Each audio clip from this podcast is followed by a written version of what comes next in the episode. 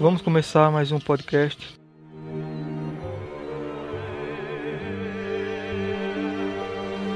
Em uma série sobre o, o livro A Única Esperança, encontra o real sentido da vida.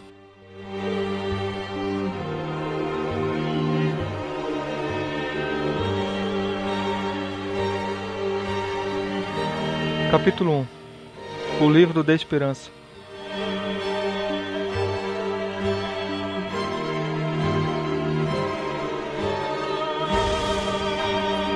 Dizem que o coração tem motivos para que a razão entende. Talvez seja verdade, talvez não. Porém, o ser humano muitas vezes se deixa envolver facilmente pelos impulsos.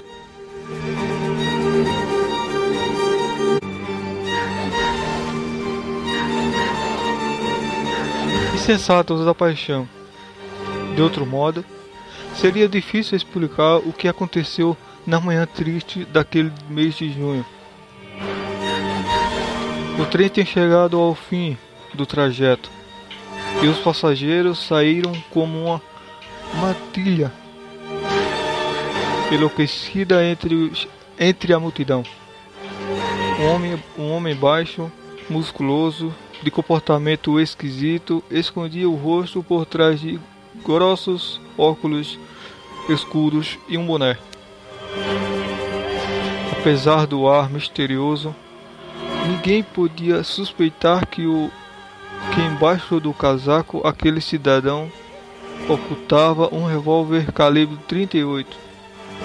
Não era velho nem novo, aquele homem aparentava ter cerca de 50 anos e andava com pessoas ligeiros olhando para frente, atento para que não perder a vista a bela morena de jeans e blusa preta.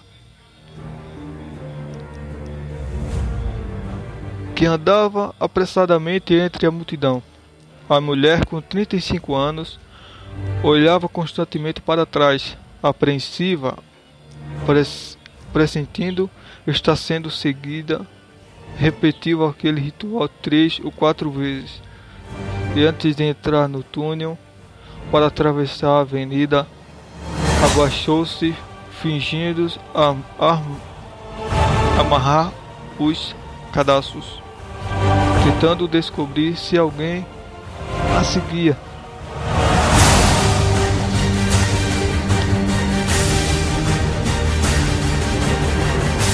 O relógio da igreja ao lado indicava 8 e 15 da manhã. A cidade naquela hora estava lotada de gente, pessoas de todos os tipos correndo atrás de seus sonhos, sem se importar com o drama dos personagens de nossa história. Lúcia saiu de outro lado da avenida e entrou num parque. Não queria ir, mas ia. Ela não era uma mulher vulgar. Sua beleza atraía com facilidade a atenção dos homens. Mas ela não era uma pessoa sem escrúpulos. Tinha honra e dignidade. Detestava maneira, mentira. Por isso, naquela manhã, seu coração se agitava angustiado. Tudo tinha começado quase sem que ela percebesse, e aos poucos foi prendendo-se a uma teia de circunstâncias da qual estava determinada a libertar. Naquela manhã, como um filme, começam a desfilar as lembranças na última briga com o marido. Cenas terríveis de ciúme, agressões no meio da rua noite de discussões inter, intermináveis e finalmente a traição como uma válvula de escape. Justificava, talvez, desculpa. Quem sabe o certo é que ela estava lá no lugar do encontro. No cenário da tragédia, entre árvores centenárias e vegetação descuidada, sendo no banco velho um homem louro, relativamente jovem, lia um jornal enquanto fumava displicitamente. Lúcia aproximou-se. Ele se levantou e correu ao encontro dela com os braços abertos. Evaldo, marido ciumento, ocultou-se atrás de um velho cajueiro. Mirella passou a observar aquela cena. Parecia é, indeciso. Suava apesar do frio de junho. Exalava dor de ódio. Com um revólver na mão, o resto da história é simples de imaginar. Murilo levou quatro tiros, caiu morto na hora. Lúcia ficou agonizante com dois tiros no peito. Evaldo tentou disparar o último. Ficou agonizante com dois tiros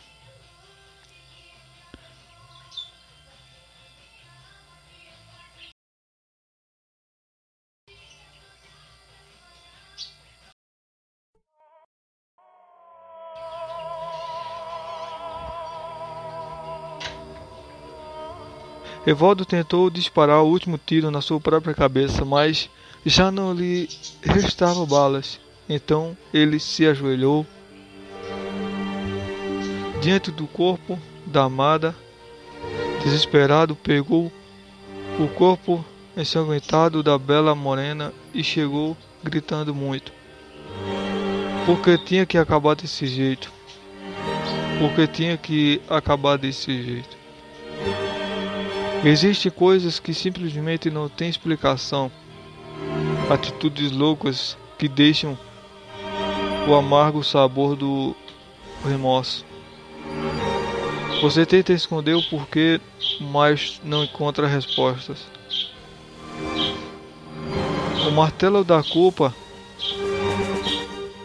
o crucifica numa, no madeiro da própria consciência. Condenado a vários anos de prisão, Evaldo foi definhado como um trapo velho e sendo consumido pela dor. Ele amava Lúcia. Conhecerá na estação de trem no carnaval de 1990. Na época, ele era jogador de 35 anos, em fim de carreira ela, ela 15 anos mais nova. Era bela passista de uma escola de samba. Amaram-se com intensidade desde o princípio e juntos foram construindo seus sonhos. Moravam num sobrado amarelo e tinham um casal de filhos que lhe alegravam a vida, mas tudo só era coisa do passado. Evaldo cumpria a pena e Lúcia se sobreviverá ao atentado. Não queria saber nada a respeito do marido. Por mim, que apodreça na, na prisão, dizia para as amigas. Mas à noite deitada sozinha e olhando os filhos dormirem, chorava em silêncio sem saber a razão. Na fábrica de roupas onde trabalhava, como costureira, um dia, na hora do almoço, uma colega se aproximou e lhe disse: Eu acho que você não é feliz. Feliz? Como assim? Feliz? Feliz? Você é feliz? Sei lá. Alguém é feliz nesta vida? Muita gente, mas para isso precisa conhecer qual é o plano de, de Deus para você. Que plano? Do que você está falando? Ninguém veio ao mundo para sofrer. Deus tem um plano maravilhoso. Ninguém veio. Só para cada pessoa. E a felicidade consiste em descobri-lo. Você é cristã? Sou. Veja, eu não tenho religião e nem o mínimo de interesse nessas coisas. Desculpe, é melhor parar por aqui. Eu não estou falando de religião, estou falando da vida. Da vida que você é feliz desse jeito. Foi assim que tudo começou. Conversar foi, conversa veio. E um dia eu fim. E um dia fidou. E chegou outro. Transcorreram semanas e meses. E a amizade de, e a amizade de ambas foi se estreitando, porém Roberta, a amiga, não voltou a lhe falar dos assuntos espirituais. Certo dia, o outubro na hora do almoço, Lúcia preparou Roberta.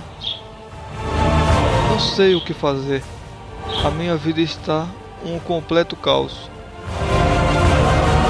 Foi?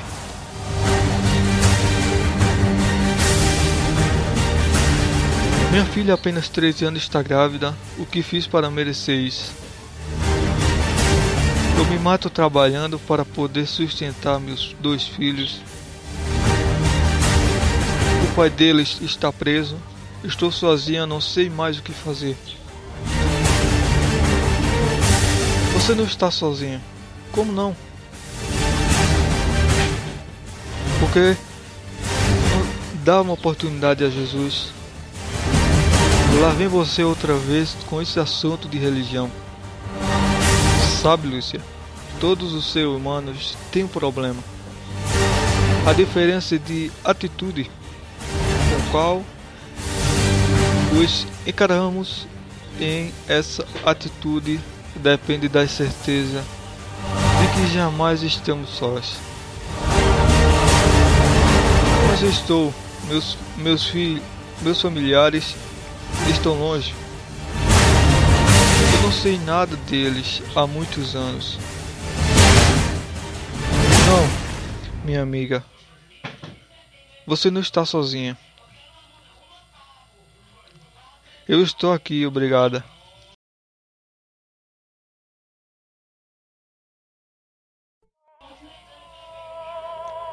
Eu não estou falando de. Eu estou falando só de minha amizade.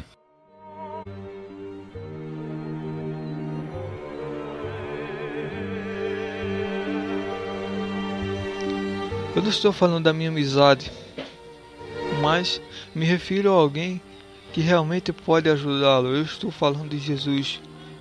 Veja, não fale nada, só ouça. Este verso da Bíblia. Roberta foi à mesinha do trabalho, tirou uma Bíblia da gaveta e leu. Por que uma mulher esquece, esquece dos filhos que ainda mama, de sorte que não se compadeça do filho do seu ventre, mas ainda que esta viesse a se esquecer dele, eu, todavia, não me esquecerei de, de ti. Isaías capítulo 9, versículo 15. Os olhos de Lúcia refletiram emoção. Isso está na Bíblia? Veja com os próprios olhos. Olá pessoal, esse foi mais um podcast de hoje. Espero que vocês tenham gostado. A continuação nós continuaremos no próximo episódio. Obrigado, agradeço a todos vocês. E deixem seu comentário aí abaixo.